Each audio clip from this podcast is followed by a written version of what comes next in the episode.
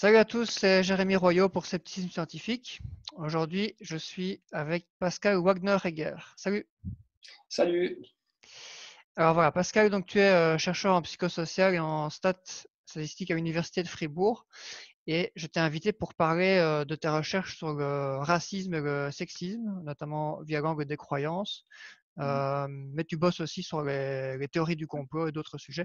Je vais te laisser te présenter un peu plus en détail pour les, pour les auditeurs, si tu veux bien. Mmh Merci euh, pour l'invitation. Alors oui, effectivement, je suis enseignant et chercheur en psychologie sociale et en statistique à l'Université de Fribourg en Suisse.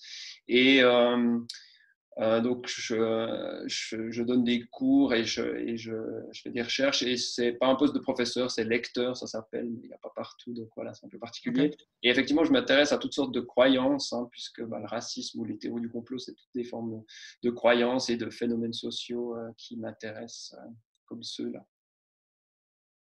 Ok. et c'est vrai que oui, tu, es, tu, es, tu, as pas mal publié dans, dans la thématique des théories du complot, hein, même si c'est pas c'est pas de ça qu'on va parler aujourd'hui. Euh, ce qui m'avait intéressé dans ton parcours, c'est qu'effectivement, bon, la thématique théorie du complot, c'est une thématique qui est souvent abordée euh, chez nous dans le mouvement sceptique. On connaît beaucoup de chercheurs qui bossent là-dessus. Et euh, voilà, par contre, le côté racisme, sexisme, etc., ben, c'est un truc que j'essaye de plus développer sur le balado ces dernières années, parce que je trouve qu'on manque justement de contenu scientifique sur ces, sur ces questions-là, alors que par exemple sur le complotisme, là, on a vraiment beaucoup de, production. Mmh oui, tout à fait. L'actualité, hein. alors maintenant, il y a eu malheureusement une actualité aussi du racisme, mais mmh. ces dernières années, c'était plutôt le complotisme, effectivement, qui, mmh qui a la vedette. Ok, ben voilà, je te, je te, laisse nous expliquer un petit peu de quoi on va parler et voilà, je te laisse la parole pour la suite. D'accord, merci. Alors, euh, donc, les études sur le racisme en psychologie sociale, euh, c'est assez intéressant parce qu'en fait, on étudie beaucoup de phénomènes différents qui peuvent être tous euh, regroupés hein, sous l'étiquette très générale de racisme. Si on prend le racisme au sens justement très général de euh, xénophobie hein, ou de, de, de, haine de l'autre, ça c'est la définition très générale. Après, certaines, certains réservent le terme de racisme aux, théories racistes de l'intelligence ou, ou, théories sur l'existence des races, mais on parle aussi parfois de racialisme hein, pour ça. Donc ici, si on prend le racisme au sens très général, euh, il y a beaucoup de phénomènes euh, qui sont étudiés en psychologie sociale et qui sont très intéressants parce que ça explique pourquoi euh, tout le monde peut être un peu affecté par des sentiments de type racisme, hein, parce que c'est des phénomènes en fait sociaux et cognitifs très finalement normaux, puisqu'on a évolué comme espèce humaine dans un contexte de rivalité entre groupes. Donc il est normal qu'il y ait plein de phénomènes comme ça qui, qui renforcent ces, ces, ces luttes entre les groupes et le racisme euh, bah, c'est une, des formes, ou le sexisme, hein, ce sont des formes différentes de, ces rivalités entre groupes finalement.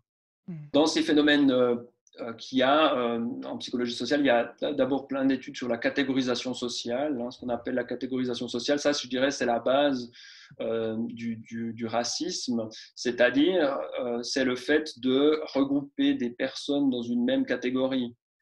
Hein, euh, quand on, mais ça, c'est un phénomène très normal, c'est-à-dire que toute, euh, toute l'intelligence humaine, finalement, revient à catégoriser. Hein. On ne peut pas ne pas catégoriser la perception visuelle.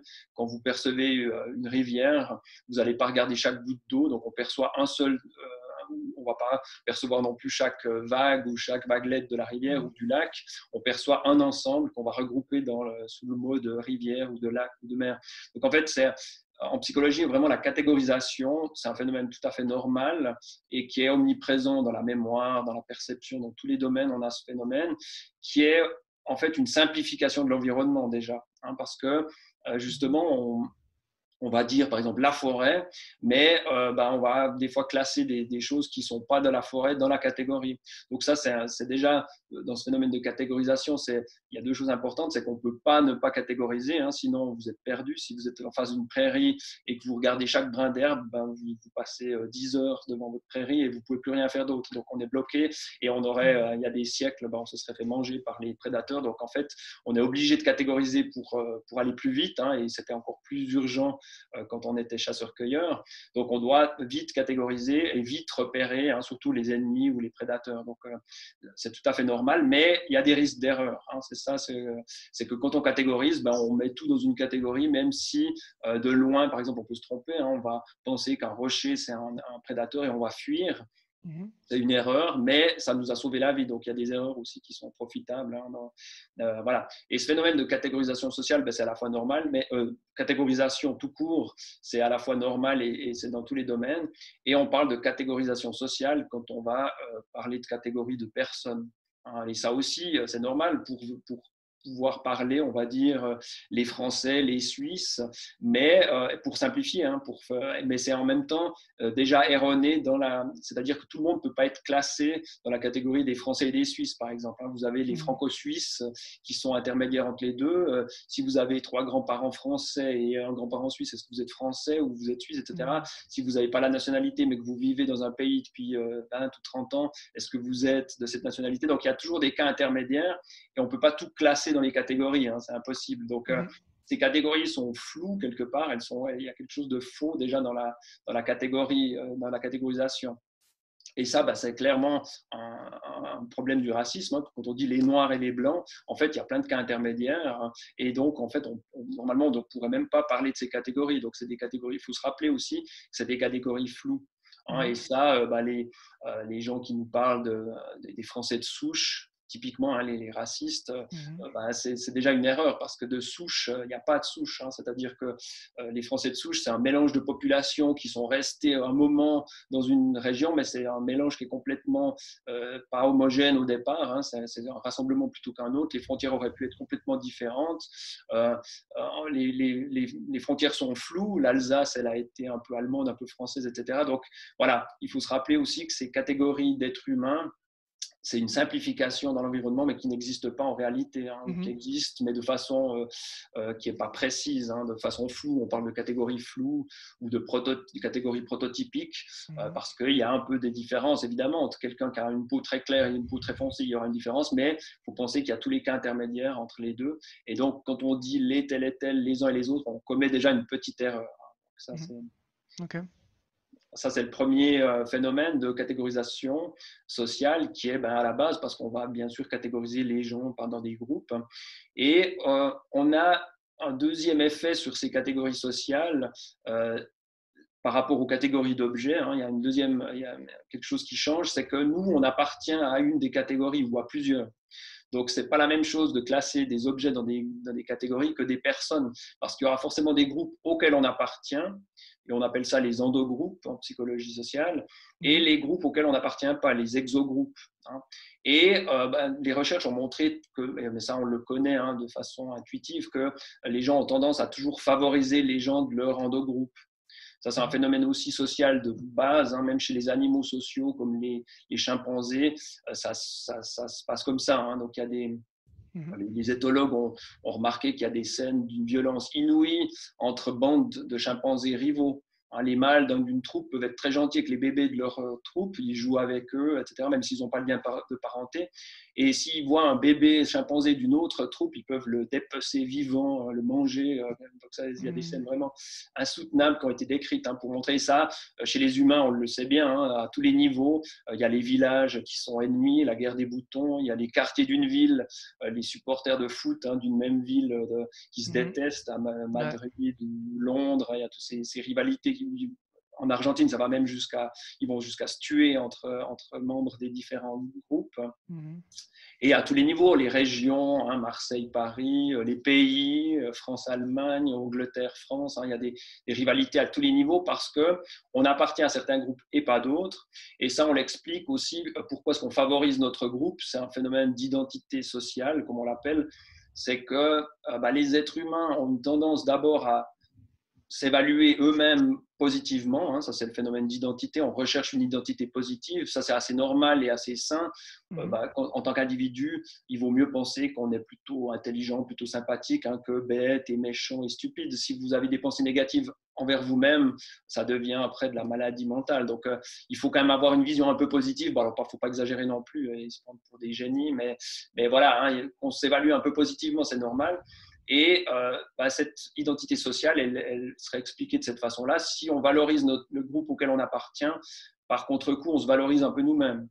Mmh. C'est intéressant, mais moi, j'ai aucun lien avec euh, Roger Federer, hein, qui, est, qui, est, un champion suisse, et euh, j'habite peut-être plus proche de certains champions de tennis de français qui habitent ici, mais je me sentirais avoir ce lien avec lui par la catégorisation sociale. Et le fait qu'il gagne et qu'il soit, euh, qu'il soit, ça va me donner, ça va me faire du bien à moi hein, par un processus magique. Hein, c'est vraiment de la, magie, la mhm. pensée magique parce que euh, j'ai ouais, beaucoup plus, j'ai beaucoup plus d'affinité avec des gens de l'étranger que je connais beaucoup mieux que lui, et donc j'ai aucun lien avec lui. Mais le simple fait, euh, cette appartenance, c'est un peu quelque chose de magique. Hein. Alors voilà mhm. comment on explique. Et il y a plein d'expériences dans des camps de vacances. Si vous prenez des enfants et que vous les séparez en deux groupes, très vite, les deux groupes vont avoir une rivalité même des adultes, hein, ça marche très bien. Il y a des expériences où on sépare les gens en deux, on leur dit même pas qui sont dans les deux groupes, on vous dit juste vous, vous appartenez à un des deux groupes, et on vous demande de donner de l'argent à un membre d'un groupe, un membre de l'autre groupe, sans vous dire qui c'est. Et déjà là, une petite différence apparaît. Les gens ont tendance à valoriser les gens de leur propre groupe. Donc ça, c'est vraiment un phénomène bah, social aussi, hein, qui s'explique aussi par les, les années de survie, on a dû survivre en bande, et donc on va favoriser notre propre groupe par rapport à nous aussi pour, pour notre survie. Et ça, ça mhm. reste assez fort. Euh, voilà. Ça, c'est un deuxième élément qui, se, qui s'additionne à la catégorisation sociale. Mhm. OK. Et alors après, il y a un troisième élément, c'est euh, qui s'ajoute encore à ça, c'est les stéréotypes, ce qu'on appelle les stéréotypes. Hein, c'est euh, les stéréotypes, on peut définir comme des théories implicites de personnalité c'est-à-dire bah, théorie parce que c'est une idée de, qui aurait certains types de personnalités euh, pour certaines personnes, et implicite parce qu'il bah, n'y a pas de spécialistes de stéréotypes, hein. il n'y a pas des gens qui ont écrit une Bible du stéréotype, mais c'est des choses qui sont partagées par la socialisation qu'on apprend quand on est enfant et bah, qui sont transmises par les, groupes et les, sociétés. Mmh et euh, ces stéréotypes, donc c'est relatif à la personnalité et aux catégories sociales. Hein. C'est toujours lié à une catégorie sociale. Donc il y a les stéréotypes sur les hommes, sur les femmes, sur les Suisses, sur les Français. Hein. Tous les groupes sociaux, en gros, euh, peuvent avoir des stéréotypes positifs parfois. Hein. Euh, les Suisses sont ponctuels, par exemple, ou négatifs. Les Suisses sont ennuyeux. Ça aussi, on a toujours des stéréotypes positifs et négatifs. Euh, donc là, on a de nouveau ces phénomènes de catégorisation sociale hein, et, il y a beaucoup d'études en, psychologie sociale pour montrer un peu les biais euh, liés à ces stéréotypes parce que là, on est de nouveau dans la catégorisation sociale. On a tendance à penser que tous les Français sont un peu comme ça, tous les Suisses sont comme ça, etc., ce qui est évidemment exagéré et faux. Hein. Mm-hmm. Euh, donc il y a beaucoup d'exagération, il y a encore plus d'erreurs qu'avec la catégorisation sociale, parce que là, c'est non seulement qu'on catégorise, mais en plus on attribue un trait de caractère à certaines personnes qui n'ont pas toutes le même trait de caractère. Hein. Donc euh, là, on simplifie encore plus et on se trompe encore plus. Et il y a beaucoup d'études euh, sur ces phénomènes de, stéréotypes qui montrent que ça nous affecte aussi d'une façon euh, inconsciente. C'est-à-dire que même si vous n'y croyez pas, par exemple, il y a des stéréotypes racistes envers les étrangers dans un pays hein, qui sont comme s'ils sont paresseux, ceci, cela. Donc même si vous n'y croyez pas et vous pensez qu'ils sont faux, bah, vous les connaissez. Et on a pu mm. montrer que euh, dans des, si on demande aux gens de prendre des décisions très rapides, ils peuvent être influencés juste par la connaissance des stéréotypes, même si euh, pour eux, ils pensent que c'est faux. Donc en fait, il y a, ça montre aussi hein, ces effets. Euh, psychologique que bah, le, effectivement le racisme il est, euh, il est profondément ancré en nous quelque part en tout cas pas le racisme euh, en lui-même mais ces, effets qui contribuent à la pensée raciste sont vraiment euh, sont vraiment dans notre fonctionnement psychologique ou social habituel hein. mmh et alors après, bien sûr, il n'y a pas qu'une affaire d'automaticité, c'est-à-dire c'est pas parce qu'on connaît les stéréotypes qu'on devient raciste, mais il faut lutter en fait contre ces stéréotypes. Hein. On a très vite, c'est des idées qui nous viennent très vite à la, euh, dans l'esprit. Si on voit quelqu'un se comporter d'une certaine façon et qu'on sait que cette personne c'est un homme ou c'est une femme, on va tout de suite penser ah oui, mais c'est parce qu'il est un homme, parce qu'il est une femme qui se comporte comme ça. Donc c'est mmh. une catégorie d'explication qui vient très facilement à l'esprit. Les gens adorent hein, les stéréotypes, c'est pour ça qu'il y a un tel succès.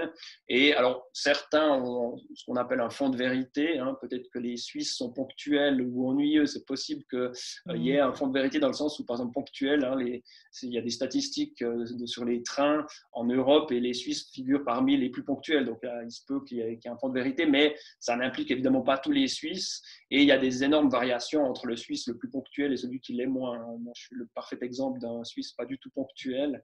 Voilà, il y a plein d'exemples comme ça. Et, et bah, si on prend aussi les stéréotypes hommes-femmes, hein, ça c'est un bon exemple, euh, on va penser que les hommes sont plus, euh, sont plus agressifs, les femmes plus empathiques, mais en réalité, il peut y avoir des petites différences de moyenne entre les hommes et les femmes, mais elles sont noyées par les similitudes. Hein, c'est-à-dire que pour tous les autres traits psychologiques, il y a des similitudes, il n'y a pas de différence entre les hommes et les femmes.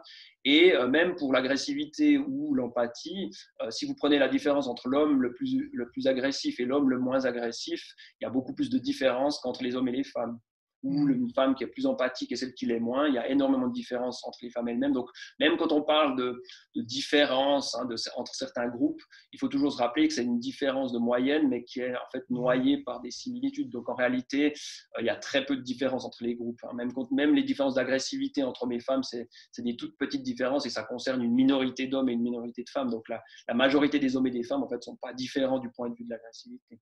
Donc ça, c'est intéressant il faut, s'en rappeler parce que le stéréotype nous fait toujours croire que bah, une majorité des hommes sont comme ci, une majorité des femmes sont comme ça. Et mm. c'est clairement euh, des exagérations. Et d'ailleurs, même la plupart des stéréotypes sont carrément faux ou inventés. Hein, il y a beaucoup d'exemples euh, de, stéréotypes qui sont faux. Euh, on peut le, certains les tester. Hein. Il y a par exemple le stéréotype des, blonds ou des blondes.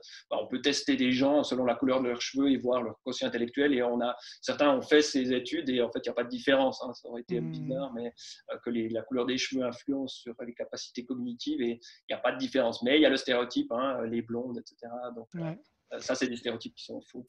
Ouais. Maintenant, peut-être peut-être que tu vas, tu vas l'aborder euh, plus tard, j'imagine, à un moment, mais il y a aussi le, il y a aussi les circonstances ou les environnements dans lesquels les hommes se retrouvent, euh, les hommes et les femmes se retrouvent de manière différenciée, qui influencent leur comportement. donc, ils sont, même s'ils sont peut-être pas euh, en moyenne plus agressifs ou moins agressifs à la base, euh, ils se retrouvent pas forcément dans les mêmes situations. Et donc, les situations peuvent faire que bah, les hommes se retrouvent dans des situations qui les amènent à être plus agressifs que les femmes. Ah, par exemple, au niveau de la délinquance, euh, il n'y a pas photo. Hein. la majorité des délinquants, ce sont des hommes.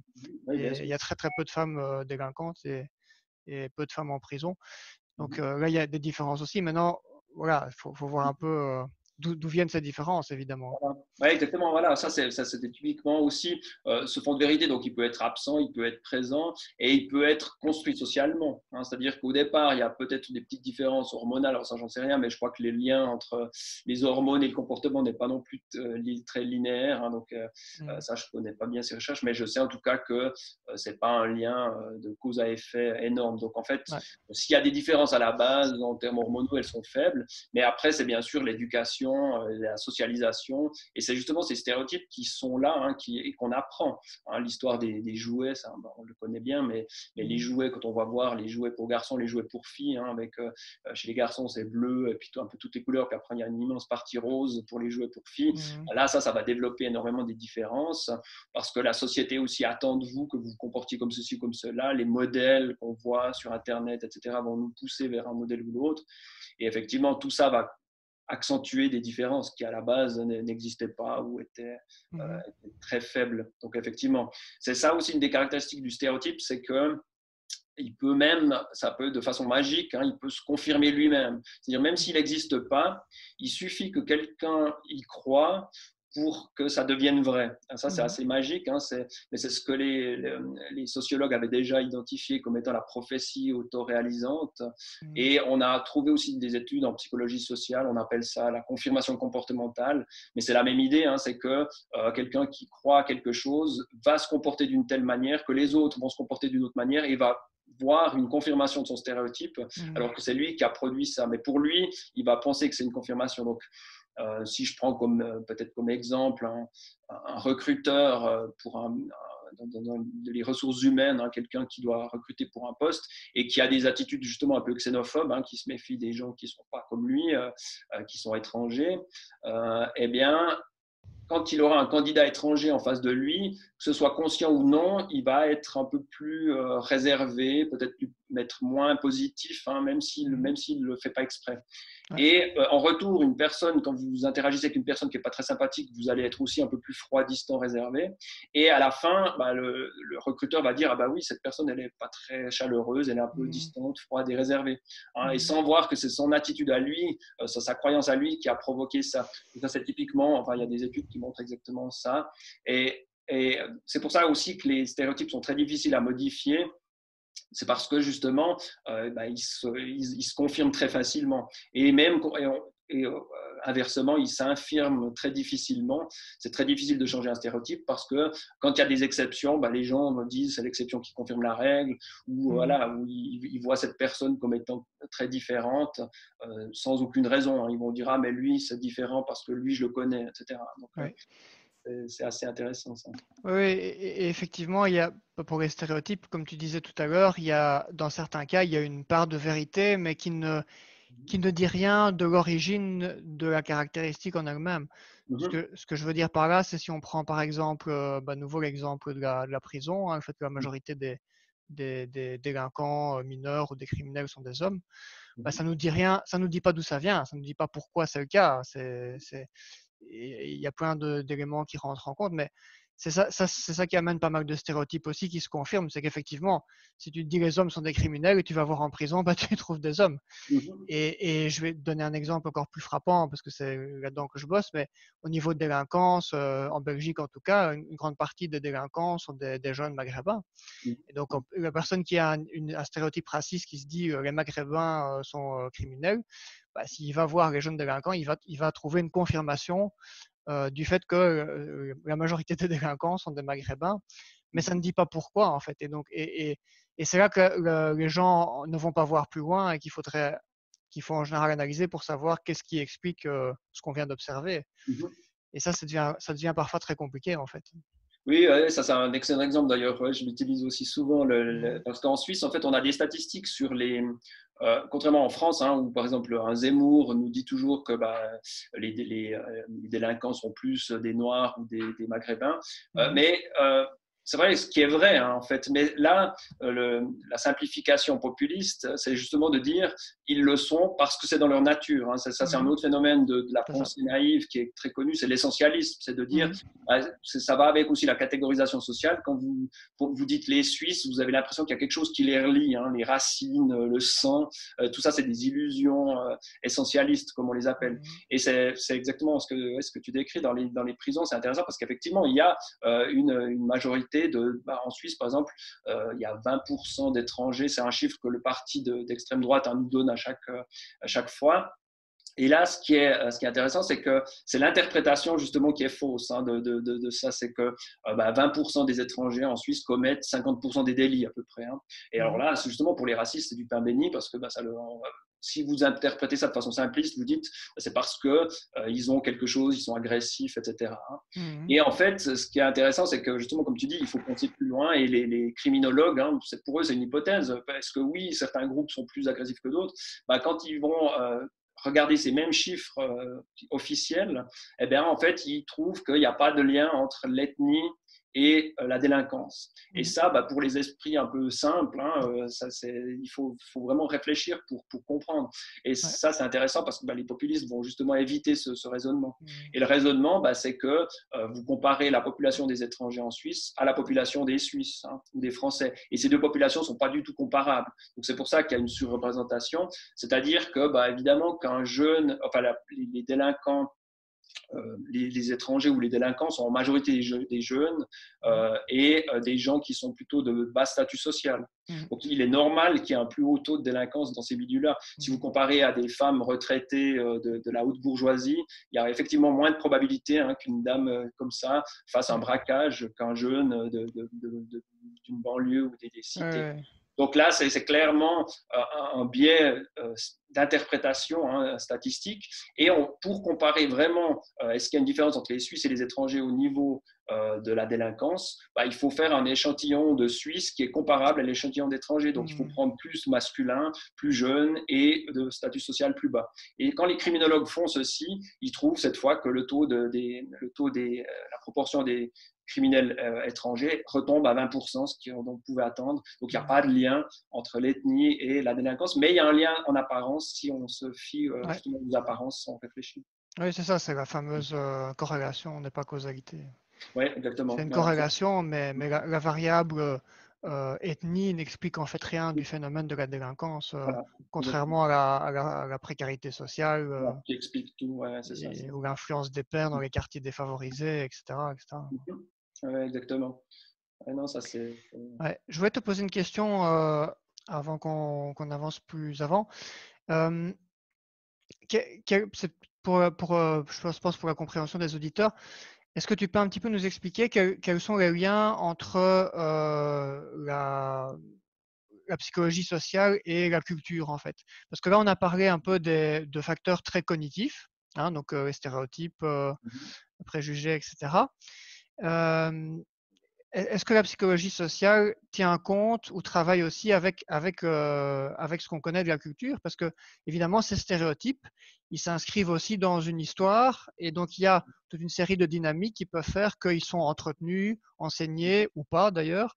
Et ça, ça va les influencer. Donc, c'est pas juste un facteur, c'est pas juste une erreur de raisonnement, c'est une erreur de raisonnement qui, qui est un élément dans toute une culture, qui a toute une histoire en fait. Et mmh. ma question, c'était, est-ce que tu peux un peu dire aux auditeurs comment est-ce que la psychologie sociale euh, euh, gère cette, euh, ces liens entre les deux en fait? Comment, comment est-ce qu'on fait Comment est-ce que vous faites comme chercheur de votre côté?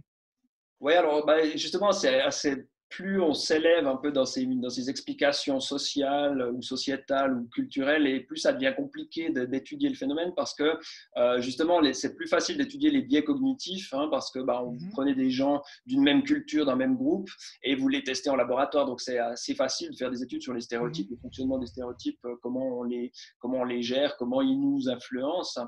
Mais effectivement, euh, il faut voir que bah, ces phénomènes, hein, comme, tu le dis, c'est à tous les niveaux des êtres humains, c'est-à-dire bah, il y a une influence peut-être biologique au départ, hormonale, il y a des choses qui se passent là, il y a des choses psychologiques et cognitives, euh, il y a des phénomènes sociaux de groupes, de petits groupes, mais il y a aussi euh, la dimension sociétale, c'est-à-dire la hiérarchie des groupes dans la société.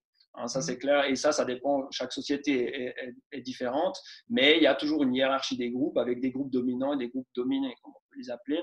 Et, mmh. euh, ben ça, clairement, hein, ça va aussi influencer euh, tous ces phénomènes dont on discute, parce qu'on aura plus de stéréotypes négatifs envers les groupes en bas de l'échelle sociale. Hein. il, y aura toujours euh, il y aura aussi une reproduction sociale. Les gens qui, sont, qui naissent dans les groupes favorisés vont être favorisés mmh. dans la vie. Donc, il y a tous ces phénomènes décrits plutôt par les sociologues. Mais en psychologie sociale, on a aussi plein de, recherches dans ces domaines-là, dans le domaine scolaire, comment est la reproduction sociale. Mmh. Donc, effectivement, il ne faut pas oublier ces phénomènes d'abord sociaux, hein, parce qu'effectivement, euh, c'est aussi des phénomènes de, domination de certains groupes par rapport à d'autres. Et comme tu disais, culturel, hein, il y a aussi, bah, quand on étudie le racisme aux États-Unis, c'est pas exactement la même chose qu'en France ou en Allemagne. Euh, les groupes sont pas les mêmes. L'essentialisme qu'on peut avoir n'est pas forcément le même. Et bien sûr, bah, aux États-Unis, c'est clairement hein, l'esclavage, des choses comme ça qui, vont, qui vont impacter aussi les, les représentations actuelles. Donc effectivement, là, après, c'est un travail euh, peut-être plus de euh, justement de sociologues ou d'anthropologues, parce que c'est vrai que les psychologues sociaux, on cherche souvent des phénomènes qui seraient un peu, euh, qui se passent un peu dans toutes les sociétés. Hein. Donc, il y a hmm. aussi une psychologie sociale interculturelle, hmm. mais je dirais pas tellement dans le domaine du racisme, c'est plutôt dans le domaine des valeurs, euh, individualisme, collectivisme. On va comparer des cultures les unes avec les autres. Mais oui, ça, effectivement, c'est très important. Alors, quand on disait l'essentialisme, hein, le, fait de considérer que certains groupes ou certaines personnes euh, ont des racines ou du sang commun, ça, c'est aussi quelque chose de plus culturel, hein, parce que ça va dépendre d'une culture à l'autre. Mmh. OK. Euh, oui, ce qui est intéressant, euh, on parlait hein, de, l'essentialisme, hein, la tendance à, interpréter, par exemple, le comportement d'une personne en disant bah, c'est parce qu'il est délinquant et qu'il est maghrébin, c'est parce qu'il est maghrébin qu'il est délinquant.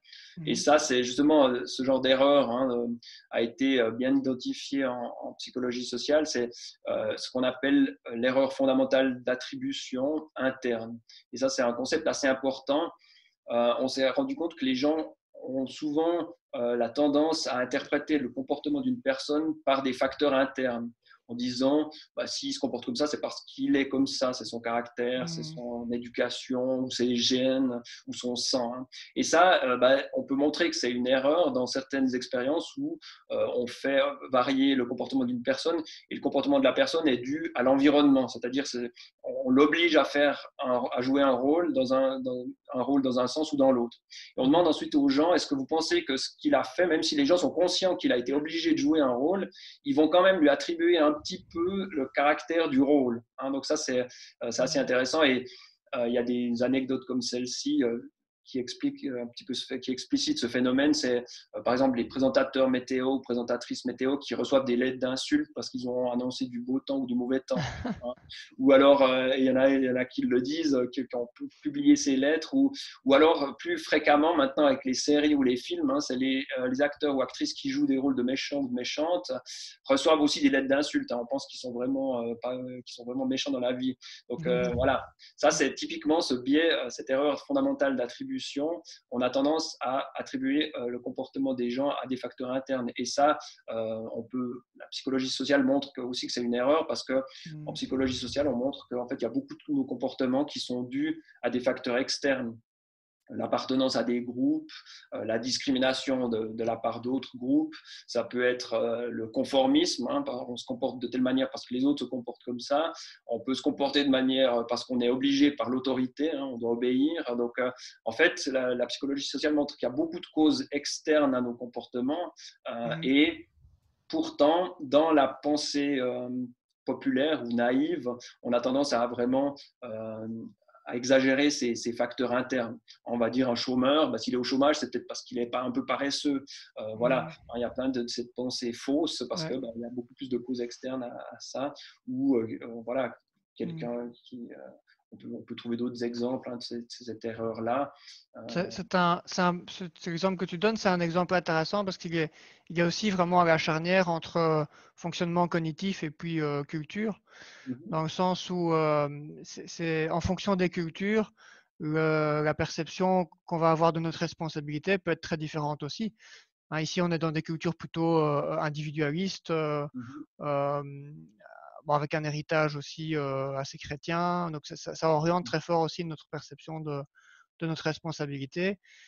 Et c'est vrai que c'est difficile quand on est dans des cultures comme ça d'intégrer ou d'admettre qu'en fait, il y, a peu, il y a peu de choses, enfin, il y a beaucoup de situations et beaucoup de comportements qui sont en grande partie déterminés par autre chose que notre mmh essence propre ou notre libre arbitre ou peu importe comment on peut appeler ça, et qui mmh sont simplement le résultat d'une influence du comportement, de la famille, de, nos amis, de notre, éducation, etc. En fait, on, est, on, a, peu de notre essence propre euh, qui est totalement indépendante de, l'influence externe ou de l'influence culturelle. En fait, on ne sait pas très bien euh, ce que c'est, mais en tout cas, elle est, beaucoup moins importante que, ce qu'on imagine en général.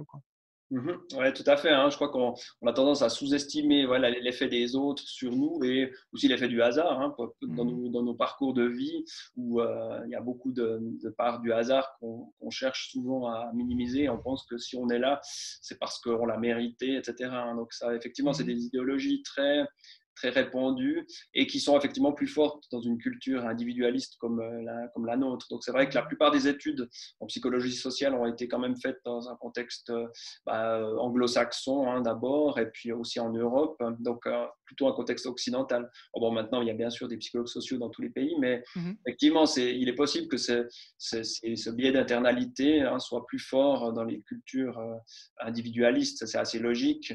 Et la preuve que c'est aussi un, un biais euh, qu'on apprend et que euh, c'est qu'il y a des études qui ont été faites en France euh, par mes, collègues Beauvois et Dubois qui montraient en fait que bah, cette internalité en fait elle est très importante aussi dans le contexte de, de l'évaluation.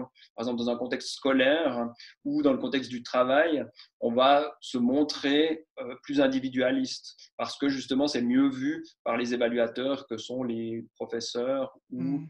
Les recruteurs pour, pour en entreprise. Donc on a montré dans, certaines expériences que les gens s'ils devaient se présenter de donner une bonne image d'eux-mêmes pour un professeur ou pour quelqu'un des ressources humaines, bah, ils, vont tendance à, ils auront tendance à montrer une image plus euh, individualiste et plus interne, hein, donc expliquer leur comportement par des causes plus internes, s'attribuer plus de responsabilités que euh, dans d'autres contextes. Oui, alors qu'il y a des cultures où ça sera vu comme quelque chose de mal poli et de déplacé. Euh, mmh exactement, voilà. des cultures collectivistes hein, où c'est plutôt mmh. le groupe qui va être plus important que l'individu et, et, on va juger plus le, le groupe d'appartenance qu'un seul individu. Et puis, euh, ah bah, pour le racisme, je n'ai pas parlé aussi d'une chose. Euh, donc, on a parlé hein, de différents phénomènes qui, concourent à, ces, opinions racistes et qui les favorisent. Euh, on peut, alors bien sûr, après, justement, les stéréotypes, hein, il faut être conscient de ça qui peuvent nous affecter. Et on peut, bien sûr, faire beaucoup de choses, hein, parce que déjà d'être conscient que ces phénomènes nous affectent, euh, ben, c'est déjà une, partie du travail, c'est-à-dire qu'on va pouvoir mmh. aussi les, éviter.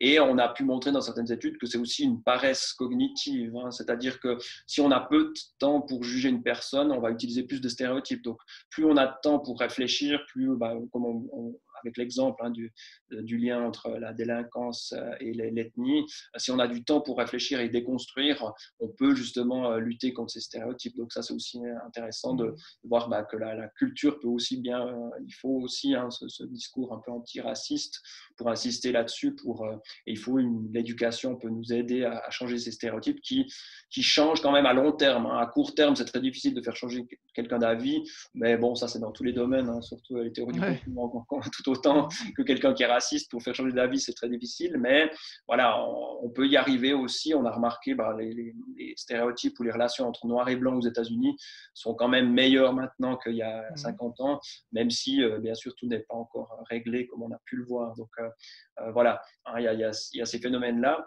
Et il y a aussi des, l'étude du racisme plus directement en psychologie sociale où on va poser des questions aux gens sur tel ou tel groupe. Hein, ça, ça, donc c'est au-delà de ces études sur les stéréotypes ou sur, les, sur la catégorisation. C'est vraiment, euh, bah, on peut s'intéresser, par exemple en Allemagne, on pose des questions sur est-ce qu'il y a un groupe dans votre pays qui vous dérange, hein, un groupe d'une autre ethnie, une autre race. On utilise des fois ce mot-là, mais pour, euh, par rapport à ce que pensent les gens. Donc on met entre guillemets parce qu'effectivement, ce n'est pas un concept scientifique, mais les gens l'utilisent. Donc euh, voilà. et on peut demander aux gens ou en France, hein, est-ce qu'il y a un groupe qui vous dérange Vous posez des questions sur le groupe des, des Africains ou des Maghrébins ou en Suisse, les étrangers en Suisse, les, les ressortissants d'ex-Yougoslavie, par exemple en Suisse, c'est le groupe qui actuellement est un peu, euh, un peu discriminé. Euh, et là, on peut s'intéresser justement à euh, voir un petit peu les, formes de racisme qui existent. Mmh. Et dans les études classiques, bah, vous avez d'abord le racisme traditionnel. C'est un peu l'idée qu'on n'aime pas les autres. Hein. ça, c'est, il y a déjà une, l'idée de xénophobie. Et aussi euh, l'idée de génétique, hein, que les autres sont différents de nous d'une façon qui est euh, génétique et qu'on on n'aime pas se mélanger aux autres, on ne veut pas se marier avec d'autres. Donc ça, c'est mmh. vraiment le racisme de base, pur et dur.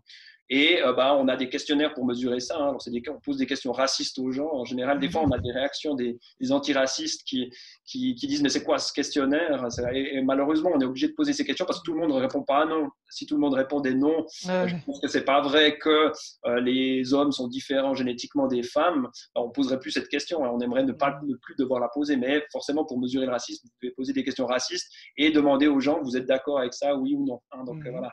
Euh, et donc, on pose ces questions-là. Et le racisme traditionnel, heureusement, il est, là, c'est vraiment une proportion très faible de la population et il est même en diminution. Hein. c'est-à-dire que euh, bah, les gens sont de.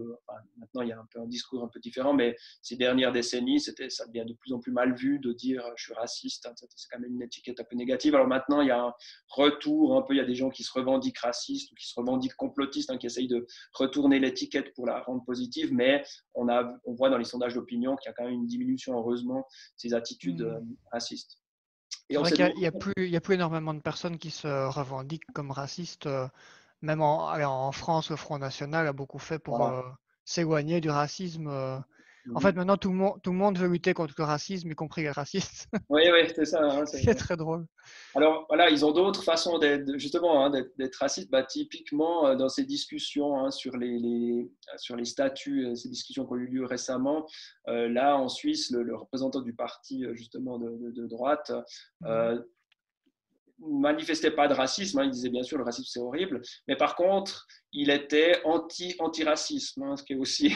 C'est-à-dire que, c'est-à-dire, bah, c'est l'idée que les que les gens qui sont antiracistes exagèrent dans leurs revendications. Et ça, c'est justement des formes de racisme qu'on appelle modernes, qui ont été mhm. justement découvertes par les, psychologues sociaux parce qu'ils se sont dit, bon, cette diminution du racisme traditionnel, c'est une bonne nouvelle, euh, mais est-ce que c'est dû en partie aux lois et euh, aux normes antiracistes? Mhm. hein, Comme il y a en France, en Suisse aussi, il y a eu une loi, euh, il n'y a pas partout, hein, je crois qu'aux États-Unis, ils n'en ont mhm. pas, mais voilà, il y a des lois antiracistes qui ont été votées et les, euh, les, chercheurs et chercheuses se sont demandé bah, est-ce que c'est dû à, ces lois que les gens n'osent plus dire directement ah oui je suis raciste ou j'aime pas les tel et tel mm.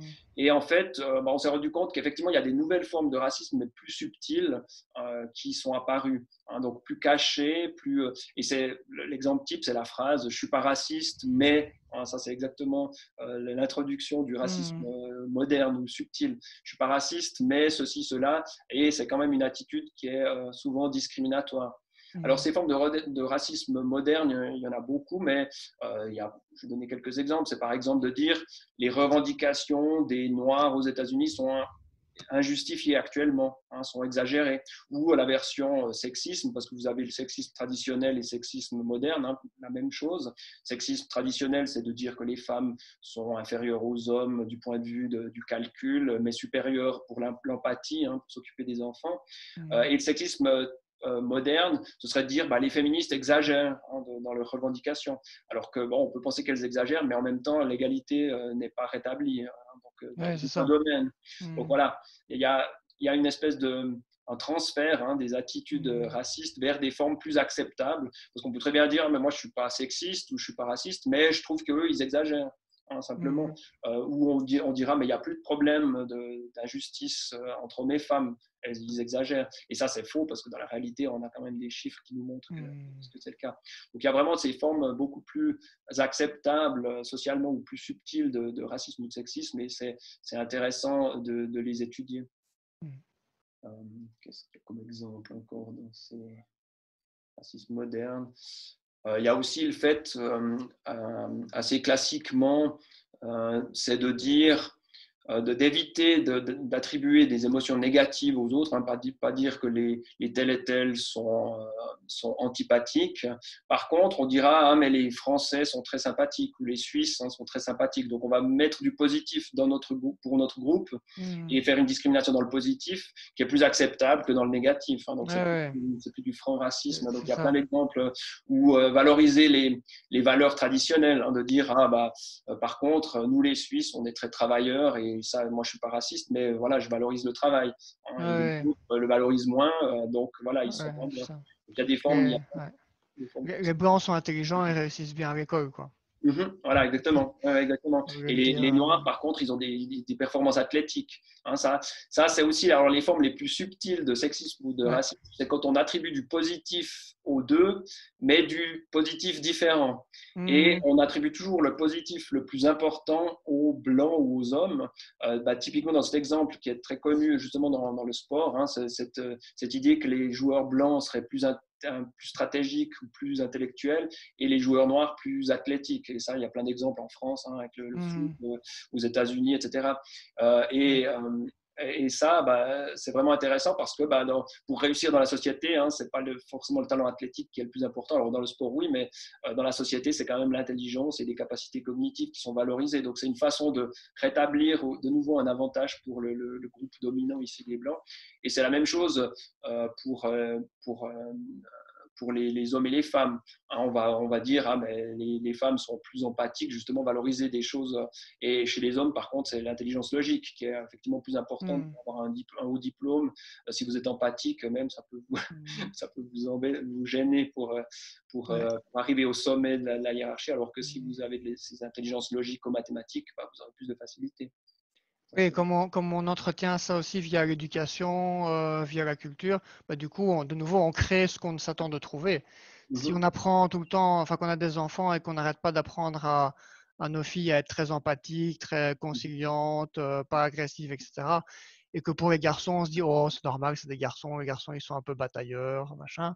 Bah, du coup, on crée la réalité qu'on s'attend à trouver. Et en fait, c'est pas, c'est pas une question d'essence, c'est une question de, de, projection de quelque chose qui se manifeste après dans la réalité. Ouais, ouais, exactement, c'est ce phénomène après de confirmation parce qu'on va se dire mmh. Ah ben regardez, euh, mon, mon, garçon il est effectivement plus euh, bagarreur que ma fille, alors que j'ai l'impression de les avoir élevés pareil, alors que non, hein, il y a des petites ouais. assez subtiles. On a pu montrer hein, que vous prenez un bébé de quelques jours, et là on voit pas évidemment pas si c'est un garçon ou une fille, s'il est, s'il ou elle est habillé, et là en, donnant, en disant à, des gens c'est une petite fille ou un petit garçon, on voit des attitudes déjà différentes à ce moment-là, donc il y a mmh. effectivement attitudes très différentes selon, mmh. selon ces stéréotypes. Ouais. Je, je, ça me fait penser aussi à ce que tu disais sur le ce racisme plus subtil. Euh, mmh. Je ne sais pas pour les auditeurs, si, ceux qui ne l'ont pas vu, il y a un excellent film qui s'appelle Get Out de euh, Jordan Peele, un film d'horreur assez euh, Lovecraftien qui est, mmh qui est, sorti en 2017 et qui est basé vraiment sur ce, ce concept-là. C'est un film euh, donc personnage principal est noir. Je sais pas si toi tu l'as vu. Non.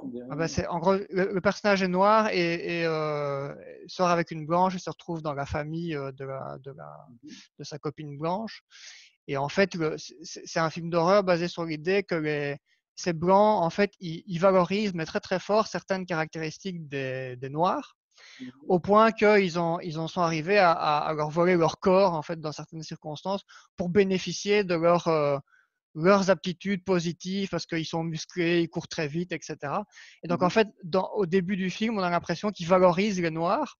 Et en fait, on se rend compte, on se rend compte après qu'en fait, ils sont très racistes. Mmh et que le fait qu'ils valorisent les Noirs, c'était pas, c'était pas une sorte de respect envers les Noirs, c'était, c'était ce que tu décris très bien avant, c'était le fait de valoriser uniquement certaines caractéristiques et de les magnifier alors qu'en fait, il y a pas d'énormes différences. Mmh et, euh, et, voilà, donc c'est une sorte de racisme effectivement beaucoup plus subtil et qui, qui, peut facilement échapper à notre perception si on n'est pas du tout informé sur le sujet, où on se dit ah bah oui ils disent que les noirs ils courent bien, bah ça c'est plutôt valorisant, donc euh, c'est pas raciste quoi.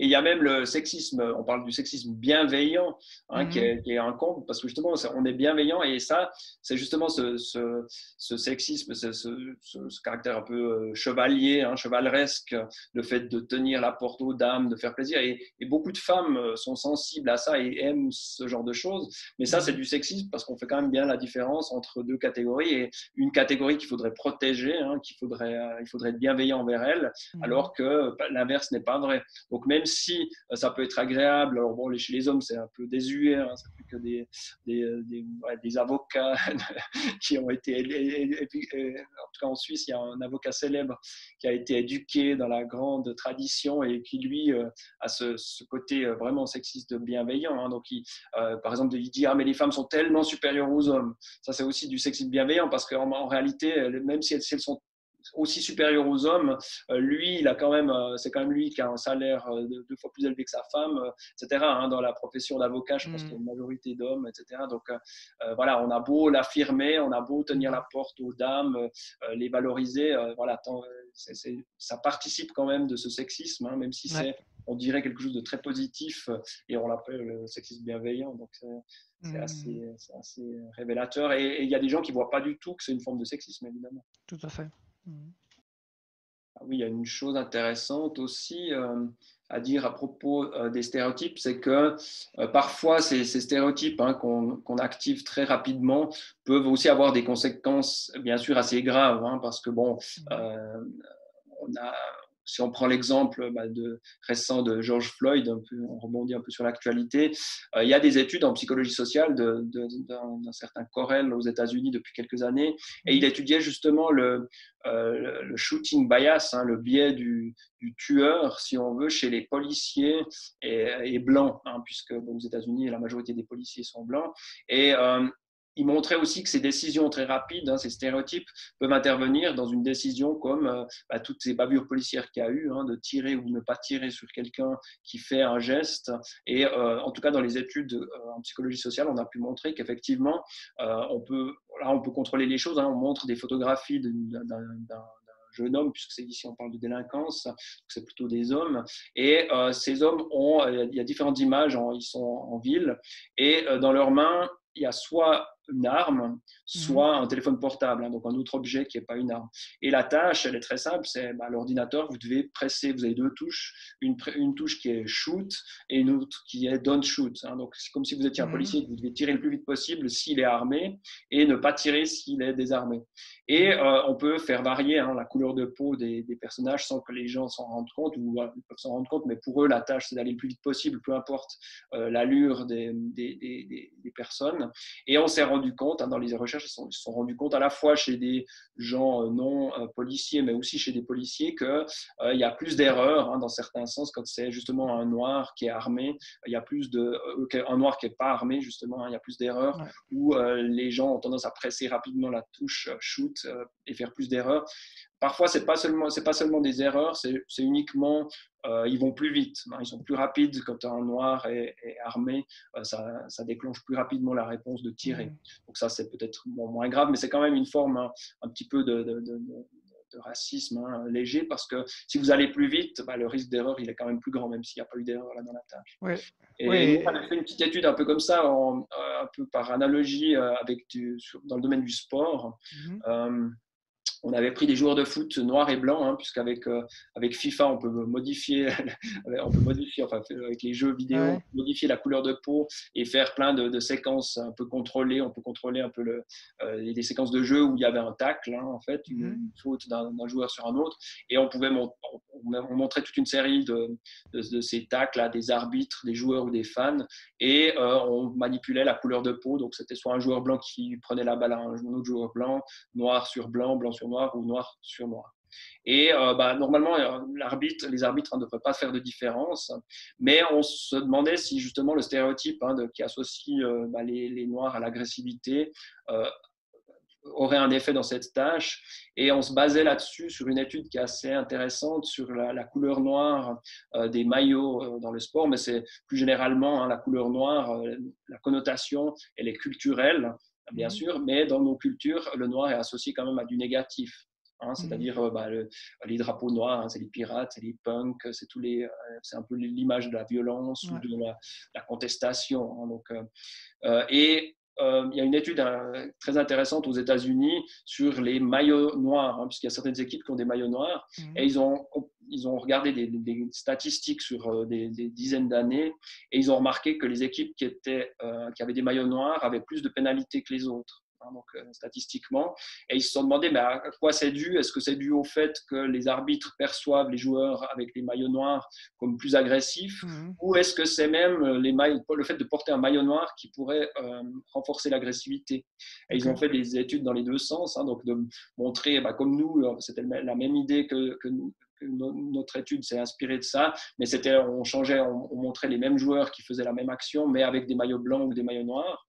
Et les arbitres ou les gens devaient juger est-ce que c'est agressif, est-ce que c'est faute ou pas. Euh, et euh, là, on trouvait aussi que les maillots noirs étaient jugés plus négativement. Hein. donc il y avait à la fois dans l'œil du spectateur ou de l'arbitre euh, cet effet que le noir donne l'impression de plus d'agressivité. Et ils ont montré aussi, euh, encore plus intéressant, que donner des maillots noirs à des étudiants et d'autres, on leur donnait des maillots blancs et on leur demandait de choisir des activités. Et ceux à qui on avait donné des maillots noirs choisissaient des activités légèrement plus agressives que les autres. Donc c'était mmh. une assez jolie étude pour montrer cette, cette connotation hein, du noir.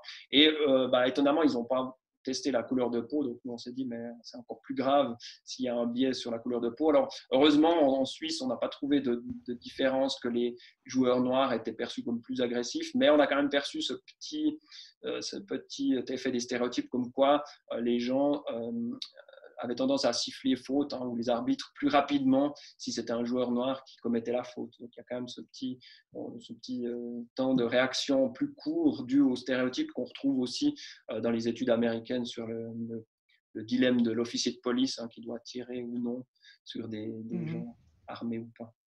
Mmh. Ça, m'évoque une question, euh, une question à 1000, à francs suisses. Est-ce que, euh, à quel point les stéréotypes influencent aussi les personnes euh, du groupe qui en est victime?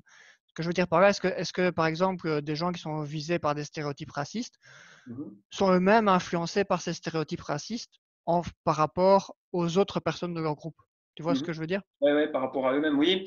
Oui, il y a l'effet de la menace du stéréotype alors bon, il n'a pas toujours été répliqué. Hein. Là, c'est des études où il y a beaucoup d'études qui montrent l'effet, d'autres pas. Donc, on n'est pas encore sûr de comment ça marche. Mais cet effet de la menace du stéréotype, c'est l'idée que les, quand on active un stéréotype négatif envers son groupe, bah, ça crée ce, ce, fameux effet de confirmation du stéréotype. C'est-à-dire que par exemple, il y a le stéréotype comme quoi les garçons seraient plus forts en maths que les filles. Hein, c'est très répandu, alors que les statistiques montrent que ce n'est pas le cas. Hein. Jusqu'à un niveau assez élevé, les filles euh, sont tout aussi, ont des notes aussi bonnes que les garçons euh, en maths. Mais si, vous interroge, on interroge les filles et les garçons, euh, la majorité pense que les garçons sont meilleurs en maths. Donc c'est assez mmh. paradoxal. Et bah, ça peut expliquer aussi pourquoi les garçons après se dirigent majoritairement vers les filières scientifiques et pas les filles. Hein. Ça c'est plutôt un effet de stéréotype, c'est en tout cas pas un effet de capacité. Et il y a eu des tests comme ça où on active le stéréotype euh, des euh, filles et des garçons, on leur présente un test de maths et on leur dit voilà, c'est un test de maths qui mesure des différences entre filles et garçons. Hein, sans, sans mhm. On peut préciser dans quel sens va la différence, mais euh, ce n'est pas nécessaire, sauf erreur. Alors on leur dit bah, les gars, ce, test montre que les garçons réussissent mieux en général que les filles. Et à l'autre moitié de filles et garçons, on présente le même test sans rien dire, en disant voilà, faites juste un petit test en attendant euh, la suite. Et on s'aperçoit que bah, quand on parle de, on parle pas de, de, tests euh, de différence homme-femme ou fille-garçon, euh, les filles réussissent autant bien que les garçons. Par contre, quand on dit que c'est un test qui mesure ses aptitudes et que les garçons réussissent généralement mieux, là, on voit que les filles tout à coup réussissent nettement moins bien et les mmh. garçons un peu mieux. Hein, donc ça, ça, pourrait être un de ces effets où euh, le, rappeler un stéréotype ici négatif envers son groupe, ça va vous stresser parce que vous dites, ah oui, euh, vous avez peur de, confirmer le stéréotype. Et ça peut, bah, dans une situation de test, hein, ça va pas être très, euh, ça va forcément vous prendre un peu d'énergie et, ça peut vous faire moins bien performer. Donc ça en a plus. Et est-ce que quand, quand ça concerne d'autres personnes que toi, c'est-à-dire par exemple, est-ce que, est -ce que les est-ce qu'il y a des études qui montrent que les femmes ont, en moyenne des stéréotypes sexistes sur les autres femmes ou que les personnes noires ont des stéréotypes sur les autres personnes noires? Oui, alors c'est vrai que les, le, sexisme, bah, il, est, il est aussi répandu hein, chez les hommes et chez les femmes. Alors je pense, euh, d'après, bon, il est plus élevé chez les hommes que chez les femmes, d'après nos études, mais il est quand même, euh, il y a, il y a des femmes, bah, elles sont très variables aussi. Hein. Il y en a qui sont très sexistes et d'autres qui le sont moins. Et les hommes, pareil. Donc il peut y avoir des petites différences justement de groupe, de nouveau, mais ces différences hein, sont toujours un peu noyées dans la, on, parle de différence en deux groupes, en statistique en psychologie, c'est toujours, ou même en médecine, j'imagine, il y a toujours beaucoup d'overlap de, hein, entre les deux courbes. Hmm. Ça, il ne faut pas l'oublier. Donc, euh, euh, mais effectivement, euh, un des problèmes, c'est aussi que les groupes minoritaires, parfois, ils, ils ont eux-mêmes intériorisé les stéréotypes.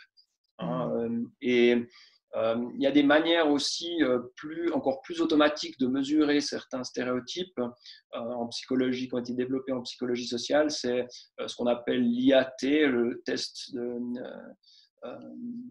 c'est le test IAT, Implicit Association Task, donc le test d'association implicite. Et là, on peut montrer que justement, même, même les personnes d'un groupe peuvent associer implicitement du négatif à leur groupe. Hein, alors, mm. par exemple, la tâche, c'est de nouveau une tâche à l'ordinateur de rapidité, où vous n'avez pas l'impression d'être testé sur du racisme. Euh, vous avez, par exemple, euh, des adjectifs qui vont apparaître à l'écran, positifs ou négatifs. Et vous avez deux touches, une touche qui dit négatif, une positif, et le plus vite possible, vous classez ces adjectifs, c'est facile, hein, c'est joyeux, triste, des choses comme ça. Et après arrivent des visages, par exemple, de deux groupes, noir ou blanc, mais ça peut être homme ou femme, ça peut être des, euh, des mots, ça peut être différentes choses, parce que c'est un test d'association implicite, donc on peut associer le positif et le négatif qu'on a vu avant à n'importe quoi d'autre. ça peut être aussi à des rôles, etc. Mais prenons l'exemple des, des visages noirs et blancs. Et euh, là aussi, on a deux touches et on doit une touche, c'est visage blanc, une touche visage noir, et on doit aller le plus vite possible. Et ensuite, euh, on mélange hein, les, les, adjectifs et les photos. Alors, vous avez toujours vos deux touches, et il y en a une, c'est blanc, euh, positif, l'autre c'est noir euh, négatif, et vous inversez. Hein. Bien sûr, il y a différentes euh, phases de l'expérience. Après, on prend noir positif, blanc négatif, le même bouton. Et on peut s'apercevoir que c'est pas la même chose, hein, que quand le même bouton est par exemple blanc positif, bah, les, les blancs sont plus rapides, par exemple. Donc mmh. ça, c'est comme si c'est un peu le, le même test hein, de, préférence pour l'endogroupe dont on parlait avant, mais mesuré à un niveau vraiment ici presque inconscient ou implicite. Et ce qu'on s'aperçoit, c'est que c'est pas exactement la même chose que l'identification explicite. Quand on vous dit, est-ce que vous êtes fier d'être suisse, est-ce que vous êtes fier d'être français, hein, en général les gens le sont, ou fier d'être blanc, fier d'être noir. Donc les gens vont toujours valoriser un petit peu leur propre groupe, ça on le retrouve chez les blancs et les noirs. Par exemple, ils vont dire oui, les blancs sont un petit peu mieux pour les blancs. Les noirs vont par exemple, dire ouais, les noirs sont mieux. Hein. donc ça, ça, peut arriver au niveau mmh. explicite, mais au niveau implicite, on s'aperçoit que les deux groupes vont plus facile, être plus rapides pour les touches blanc positif et noir négatif. Hein, donc ça, c'est intéressant et c'est interprété comme une espèce d'intériorisation du groupe dominé, ici les Noirs aux États-Unis, euh, de la discrimination. Hein, comme si, parce qu'effectivement, si on regarde la télévision, hein, dans les, surtout les vieux films, bah, les méchants, c'était des Noirs, les killers, etc. Donc, euh, on a aussi ces stéréotypes qui sont intériorisés et qui sont, euh, des fois, c'est assez, assez triste et grave. Je ne sais pas si tu avais vu cette expérience sur les poupées noires et blanches, qui est assez horrible. Alors, c'est dans les années 60. Mmh. Depuis, ça a été répliqué, mais ça ne dit rien parce qu'on peut le trouver ça sur, sur YouTube. C'est euh, le test de la poupée blanche ou noire. Hein, vous allez retrouver. Et euh, c'était une expérience assez dure hein, quand on voit les extraits parce que on prenait des, des enfants noirs ou blancs aux États-Unis, on leur proposait une poupée blanche et une poupée noire. Et on leur demande, bah, est-ce que laquelle est euh, la plus gentille? Laquelle est la plus sage, etc. Et on voit ces enfants noirs qui désignent la poupée blanche comme étant plus mmh. gentille, et même la plus, quand on leur demande la plus euh, laide, ugly, euh, ils montrent la poupée noire, parce que ugly, c'est aussi laid, ça peut vouloir dire un méchant, quoi, celui qui n'est pas gentil. Donc c'est assez terrible de voir ces, images. Alors depuis, hein, l'expérience a été refaite et il y a moins de... On a aussi proposé des poupées euh, métisses hein, entre deux, noir et blanc, et là, ça, heureusement, ça, diminue ce, ce biais, mais on, a, on peut montrer aussi qu'effectivement, les les gens qui sont victimes hein, bah, intériorisent des fois les, stéréotypes euh, et, le vivent mal. Hein. Il y a aussi tout un pan de la, euh, de, la psychologie sociale où on étudie euh, justement l'effet du, racisme sur les victimes. Moi, j'ai mhm. parlé plutôt de la compréhension du racisme chez les, ceux qui, qui sont les auteurs, hein, mais il y a aussi effectivement tous des travaux sur sur, la, sur comment on vit le racisme, parce qu'évidemment, c'est comme un stress, hein, c'est quelque chose de négatif, ça, ça impacte mmh. toute votre santé mentale et physique. Hein, donc, euh, le racisme, c'est pas évidemment, euh, ça on peut l'imaginer, mais il y a des, des, études qui le prouvent. C'est effectivement très mauvais. Mmh. Oui, ça a des impacts très graves et finalement, on le voit aussi au niveau individuel. Hein. Enfin, là, je parle en tant que, thérapeute, mais mmh en, thérapie, tu vois très facilement l'effet. Là, c'est au niveau individuel, mais tu vois facilement l'effet des, des jugements négatifs qu'ont pu avoir les enfants euh, sur eux-mêmes. Si, quand tu as des parents qui sont euh, euh, méprisants, rabaissants, etc., bah, mmh les résultats sont, sont, vraiment radicaux. Quoi. il n'y a mmh personne qui sort avec une bonne estime de soi et une mmh bonne image de soi d'une famille avec des parents qui sont euh, euh, dénigrants et, rabaissants avec leurs enfants. Quoi. L'effet est absolument radical. Quoi. Donc, c'est... Parce que même si, même si tu as une capacité de prendre un certain recul ou de remettre en question les choses, ça a des limites. Quoi. Il y a un moment, si c'est tout le temps, tout le temps, tout le temps, tout le monde, a, tout le monde atteint ses limites et tout le monde se retrouve euh, contaminé par, ces, jugements négatifs ou ces stéréotypes négatifs et on ne peut pas l'empêcher en fait. C'est ça, hein, le milieu, l'influence sociale, elle est quand même euh, c'est difficile une fois qu'on est adulte, on est relativement indépendant, mais on, sous-estime de nouveau le, poids qu'a eu hein, toute cette socialisation sur nous-mêmes. Aussi l'effet que peut avoir le milieu social à l'école, hein, c'est dramatique. Mmh. Alors surtout l'école, le niveau euh, en Suisse, on appelle ça le niveau secondaire, hein, les, 10-15 mmh. ans où là ça peut être d'une violence extrême. Et, là aussi, parce que les, les, enfants plus petits, il y a moins, mais là c'est là justement où arrivent aussi ces stéréotypes racistes, les roues, les, euh, etc. Il y a une, une très forte discrimination qui s'installe, peut-être parce que les enfants à cet âge cherchent justement leur identité et que cette identité sociale hein, de groupe vous donne justement des, euh, une fausse impression ou vous donne des, euh, une identité positive qui est un peu, un, peu factice, mais qui, mmh qui, qui, est puissante pour cet âge. J'imagine que c'est ça qu'on trouve ces dynamiques très violentes avec bah, ce mobbing hein, des fois très fort entre mmh enfants. Et là aussi, alors, c'est pas une affaire de, de vraiment de racisme, c'est plutôt que les enfants vont utiliser des différences, si elles existent, pour, ces, pour ces discriminations entre eux. Mmh. Ok. Ah oui, bah bon, ce qu'on a, ce, ce, processus hein, de, d'études des effets du racisme sur les victimes, ça s'appelle l'étude de la stigmatisation. On utilise ce terme-là puisque c'est un autre terme que racisme pour différencier le, les mhm. deux champs de recherche. Donc ça, c'est aussi intéressant. Et hum, il y a des expériences aussi entre groupes hein, où on prend euh, des groupes d'enfants euh, blancs. Il n'y a pas besoin que, les groupes soient différents et on peut créer aussi ces, discriminations. Donc il y a des études assez, euh, assez fortes en, psychologie sociale. Là aussi, il y a un documentaire au Québec qui s'appelle La classe divisée. Non, ça c'est le documentaire américain. Je vais juste chercher le nom parce qu'il est intéressant. Est-ce que c'est pas la leçon de discrimination? Voilà, exactement. oui, tu le connais. oui, la leçon de discrimination, hein, qui, est, euh, qui est le documentaire en français. Alors, au départ, c'était la classe divisée qui a été faite par une, une professeure euh, américaine sur mhm. la base de, des yeux bleus et des yeux bruns. Euh, et euh, la leçon de discrimination, donc c'est une, une, institutrice québécoise qui a voulu refaire cette expérience qui est très dure, qui est, mais qui est un peu qui surprend pas les psychologues sociaux parce que c'est tous des phénomènes qu'on décrit dans les expériences. Et donc là, bah, ouais, j'encourage tout le monde à regarder ce, documentaire mhm. parce que ça illustre beaucoup des phénomènes dont on vient de discuter. Et euh, donc là, l'idée, c'est de prendre des enfants dans une classe et leur faire une leçon de discrimination, mais pas simplement en leur disant c'est bien ou c'est mal, ou en leur parlant d'une histoire extérieure à eux qui va les intéresser peut-être moyennement, mais en les faisant vivre euh, eux-mêmes une situation de discrimination et euh, à la fois en étant dans le groupe discriminé et dans le, groupe discriminateur.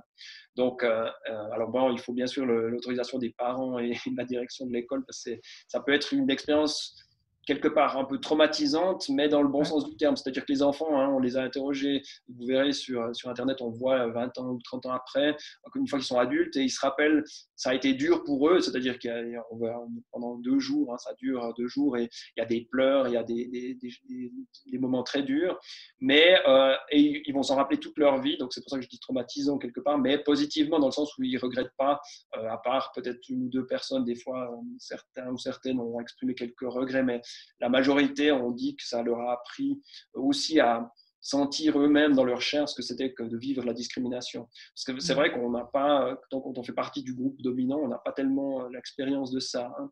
Et on peut, euh, ça peut être très instructif de l'être parce qu'on va, on va voir différemment les personnes victimes de discrimination. Et donc là, l'idée, c'était de prendre dans la classe, euh, séparer en deux la classe, les plus petits et les plus grands, sur une base arbitraire. On prend la, on prend la taille moyenne et on, prend la moitié en dessus, moitié en dessous. Et euh, l'institutrice, le premier jour, leur dit qu'elle a lu des articles scientifiques comme quoi les plus grands étaient plus intelligents. Et donc, elle leur, donne des privilèges. Elle leur dit, vous pouvez choisir la récréation, etc. Et les plus petits, au contraire, elle leur dit, ah non, ils sont moins intelligents, ils travaillent moins bien, etc. Et là, on voit tout de suite hein, les visages des enfants puisque alors, euh, ils ont le défaut de croire euh, trop facilement ce que disent les adultes. Euh, ça marche assez bien et on voit des phénomènes apparaître très rapidement. Ce phénomène de catégorisation sociale à la récréation, la première récréation, donc deux heures après, on voit, alors, elle a mis, elle a aussi donné aux grands euh, aux petits, pardon, elle, leur met un dossard rouge, hein, c'est un petit peu l'étoile jaune de David, hein, mm. c'est assez terrible, mais ça rappelle bien sûr ce genre d'expérience aussi. Et euh, donc les, plus petits ont, ce, dossard rouge et on les voit à la récréation tout à coup euh, se réunir en deux fils, alors que normalement, à la fin de la récréation, tout le monde se mettait en une seule file. Et là, elle n'a rien dit, elle a pas, la maîtresse n'a rien dit. Et on voit deux fils apparaître. Donc, les enfants s'auto-catégorisent, hein, les petits et les grands. Mmh. Et euh, les petits, certains commencent à pleurer, ils se sentent vraiment discriminés. Donc, il y a des, Et certains grands aussi qui ont des privilèges, de... certains aussi, mais euh, minorité, hein, refusent ou disent Ah, mais j'en veux pas, moi, ces privilèges. Donc, il y a aussi euh, quelques rares, mais, mais la, mmh. la réaction normal, quelque part un peu, un peu triste, hein, des enfants euh, dans le groupe favorisé, c'est d'être contente, de rire et d'être bien content. Hmm. Et euh, donc on voit ça apparaître. Et le lendemain, euh, la, maîtresse arrive et dit Ah non, la directrice m'a grondé, ce que je vous ai dit hier, c'était pas juste du tout. Elle m'a dit que c'était le contraire. En fait, c'est les petits qui sont plus intelligents parce que regardez, le président, il est petit, c'est le président du, du, Canada. Enfin, c'était le contraire, mais peu importe. Hmm. et voilà, elle, elle renverse la discrimination. Et là, elle se dit, bah, là, ils vont protester, il y aura quelque chose qui se passe. C'est assez fascinant de voir avec quelle facilité les enfants inversent les rôles et euh, recommencent la même chose. Hein. Les petits qui étaient discriminés, en fait, d'une façon un peu désespérante pour la, maîtresse, mais ne refusent pas d'être cette fois dans le groupe favorisé mmh. et vont faire la même chose que les autres euh, euh, mmh. le jour avant. Et on voit apparaître hein, ces stéréotypes. Tout à coup, on voit un, un, grand qui est au tableau et qui normalement arrive bien. Et là, comme il a été mis dans le groupe discriminé, il a son dossard rouge et il commence à être un peu triste. On voit déjà dans sa posture hein, qu'il est affecté par, le, par ce racisme, hein, si on veut. Et on voit qu'il bah, il, il, fait moins bien que d'habitude, hein, il se trompe. Et euh, les autres enfants, euh, les, les, petits disent Ah, mais c'est normal, c'est un grand. Donc ils confirment eux-mêmes le stéréotype alors que la maîtresse n'a rien dit. et on voit ce, phénomène de confirmation du stéréotype parce que bah, le grand a été gêné par ce cette menace du stéréotype. Qui est, donc c'est assez fascinant de voir en direct apparaître ces phénomènes qu'on étudie plutôt en laboratoire, mais ça donne aussi euh, euh, la, bonne impression que les expériences de psychologie sociale sont aussi, euh, fonctionnent aussi dans la réalité et pas seulement dans le laboratoire. Donc ça, c'est assez, assez, passionnant, mais, mais, mais dur de voir ça. Et après, par contre, les enfants, une fois qu'on leur, on leur explique un peu le tout, et là, ils comprennent un peu mieux. Hein. Donc à, court terme, on peut renverser totalement les rôles, il n'y a aucun apprentissage, mais à plus long terme, les enfants disent, mais c'est vrai, je, maintenant je ressens mieux ce que vivent les, les, enfants qui sont un peu discriminés, comme tel enfant qui est obèse ou, les enfants qui seraient noirs dans certaines classes, etc. Donc euh, c'est une, expérience difficile, mais assez belle, et, les gens euh, souvent ne, vivent pas hein, cette, cette, discrimination. Euh, j'ai une amie qui est venue de France en Suisse pour travailler en Suisse et elle n'avait jamais vécu euh, de, discrimination, mais il y a aussi, comme un peu en Belgique, hein, cette espèce de, détestation des Français parce que euh, c'est aussi un groupe, c'est finalement notre groupe, hein, on, est, on, francophone, on est un bout de la France, mais qui appartient en Suisse. Et euh, il y a cette espèce de complexe un peu d'infériorité ou de supériorité envers les Français. on les accuse d'être arrogants, etc. Et eux, ce qui est intéressant en France, c'est que c'est le même stéréotype envers les Parisiens. Hein, donc nous, mm. on a le même stéréotype pour tous les Français que eux ont pour les Parisiens, qui seraient arrogants, qui seraient, etc. Et euh, donc, euh, elle, elle est venue en, Suisse et elle ne connaissait pas du tout ce stéréotype hein, ou cette euh, un peu animosité. Par exemple, en Suisse francophone, euh, au foot, si l'équipe de France perd, tout le monde est heureux. Hein. donc, moi, ça m'a toujours frappé, alors que moi, j'aime plutôt bien l'équipe de France parce qu'elle est justement métissée, donc je trouve assez positif. Mais alors, ici, chez, les, chez, les, sportifs purs et durs, ils détestent l'équipe de France, alors, pour des raisons bah, justement un petit peu, un peu irrationnelles. Et quand cette, cette amie française est venue, elle il y a eu un championnat du monde ou d'Europe et euh, la France a perdu, je ne sais pas quelle année c'était, et elle a entendu des, centaines de klaxons dans la rue. Et là, elle s'est dit, mais c'est pas possible que ce soit les Suédois qui fêtent leur victoire. Hein. Je ne sais plus si c'était les Suédois, mais c'était en tout cas un pays qui n'existe pas en Suisse. Et c'est là qu'elle s'est sentie, elle a senti vraiment cette discrimination. Elle était un peu choquée de, ressentir ça, parce que c'est vrai qu'on n'a pas l'habitude, nous, euh, dans, notre groupe, euh, dans notre, groupe, si on est, on fait partie des bons groupes, enfin des bons groupes par chance, les groupes qui sont favorisés dans la société, ben, on ne se rend pas compte euh, de ce qu'on peut vivre quand on est victime de discrimination. Alors là, ce n'est pas une discrimination très forte, mais quand même, en Suisse, il y a quand même cette idée, cette, ce sentiment un petit peu anti-français. Bon, après, qui est ravivé hein, par la concurrence au niveau des frontières, du travail, etc. Il y a toutes ces choses-là qui entrent en jeu. Mais voilà, de nouveau des exemples de discrimination ou de stéréotypes. Mmh. Oui, c'est vrai que pour les auditeurs, si vous n'avez pas vu le, reportage, là, ça se trouve sur YouTube et il est mmh vraiment très très très très chouette. Mmh Puis bon, alors ce que je dis de la Suisse et de la France hein, en Belgique, je sais très bien que c'est la même chose parce que quand il y a eu le quart ou la demi-finale euh, récemment, c'était la guerre euh, entre, mmh déclarée entre les Belges et les Français. Ouais. C'est pareil partout. oui, c'est ça. Et puis bon, là, il y a un phénomène un peu différent. Hein. Mais en Suisse, c'est intéressant parce que justement, on est comme euh, finalement la Suisse, hein, linguistiquement, bah, c'est un bout de France, d'Allemagne et d'Italie qui se seraient euh, qui réunis. Et il y a chez les trois euh, sous-groupes, il y a ce sentiment, hein. c'est-à-dire que les Suisses allemands n'aiment pas trop les Allemands, les Tessinois Suisses italiens n'aiment pas trop les Italiens, et les Suisses romans ou francophones n'aiment pas trop les Français. Donc c'est sans doute un effet aussi de se démarquer, d'essayer de se démarquer du voisin qui est, culturellement assez évidemment proche et, bien sûr euh, linguistiquement euh, identique. Donc il, se peut qu'il y ait aussi un effet de frontière pour marquer la différence. On a fait le, fait le tour? mm Ok. Peut-être est-ce que, est que tu auras quelque chose à dire en, guise de conclusion pour les, pour les auditeurs? Alors, ben, en conclusion, euh, ce que montre, euh, c'est intéressant, hein, ce, ce, phénomène du racisme, c'est un phénomène social total parce que justement, ça va de la biologie euh, à la culture. Et c'est ça mmh. qui est intéressant, c'est un phénomène évidemment multifactoriel. Et ce qui est intéressant, ben, c'est de l'approcher avec plusieurs, plusieurs, plusieurs lunettes.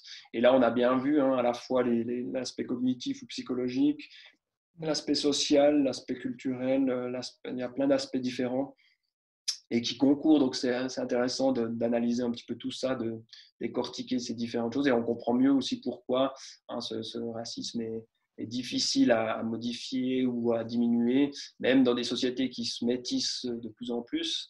Alors, ce qui est vécu comme un cauchemar par les, grands racistes traditionnalistes, mais mmh. qui est plutôt une chance hein, pour les gens qui sont justement qui veulent combattre un petit peu le racisme. C'est vu comme une chance parce que bon, à la longue, ça va quand même forcément euh, diminuer un peu les stéréotypes, même si c'est très difficile et très long. Mmh. Tout à fait. Ok, bah, ça fera une bonne conclusion.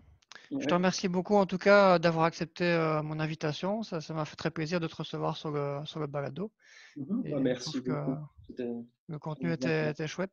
Je suis sûr que les, auditeurs ont trouvé ça intéressant aussi. Euh, donc pour les auditeurs justement, je mettrai euh, toutes les références qu'on a évoquées sur la page de l'épisode. Donc si vous voulez une référence, vous la trouverez dans les dans les indications sur cette page. Et voilà, pour le reste, bah, je te dis euh, peut-être à une prochaine fois. À une prochaine fois. Merci. Merci à toi. Ciao. Ciao.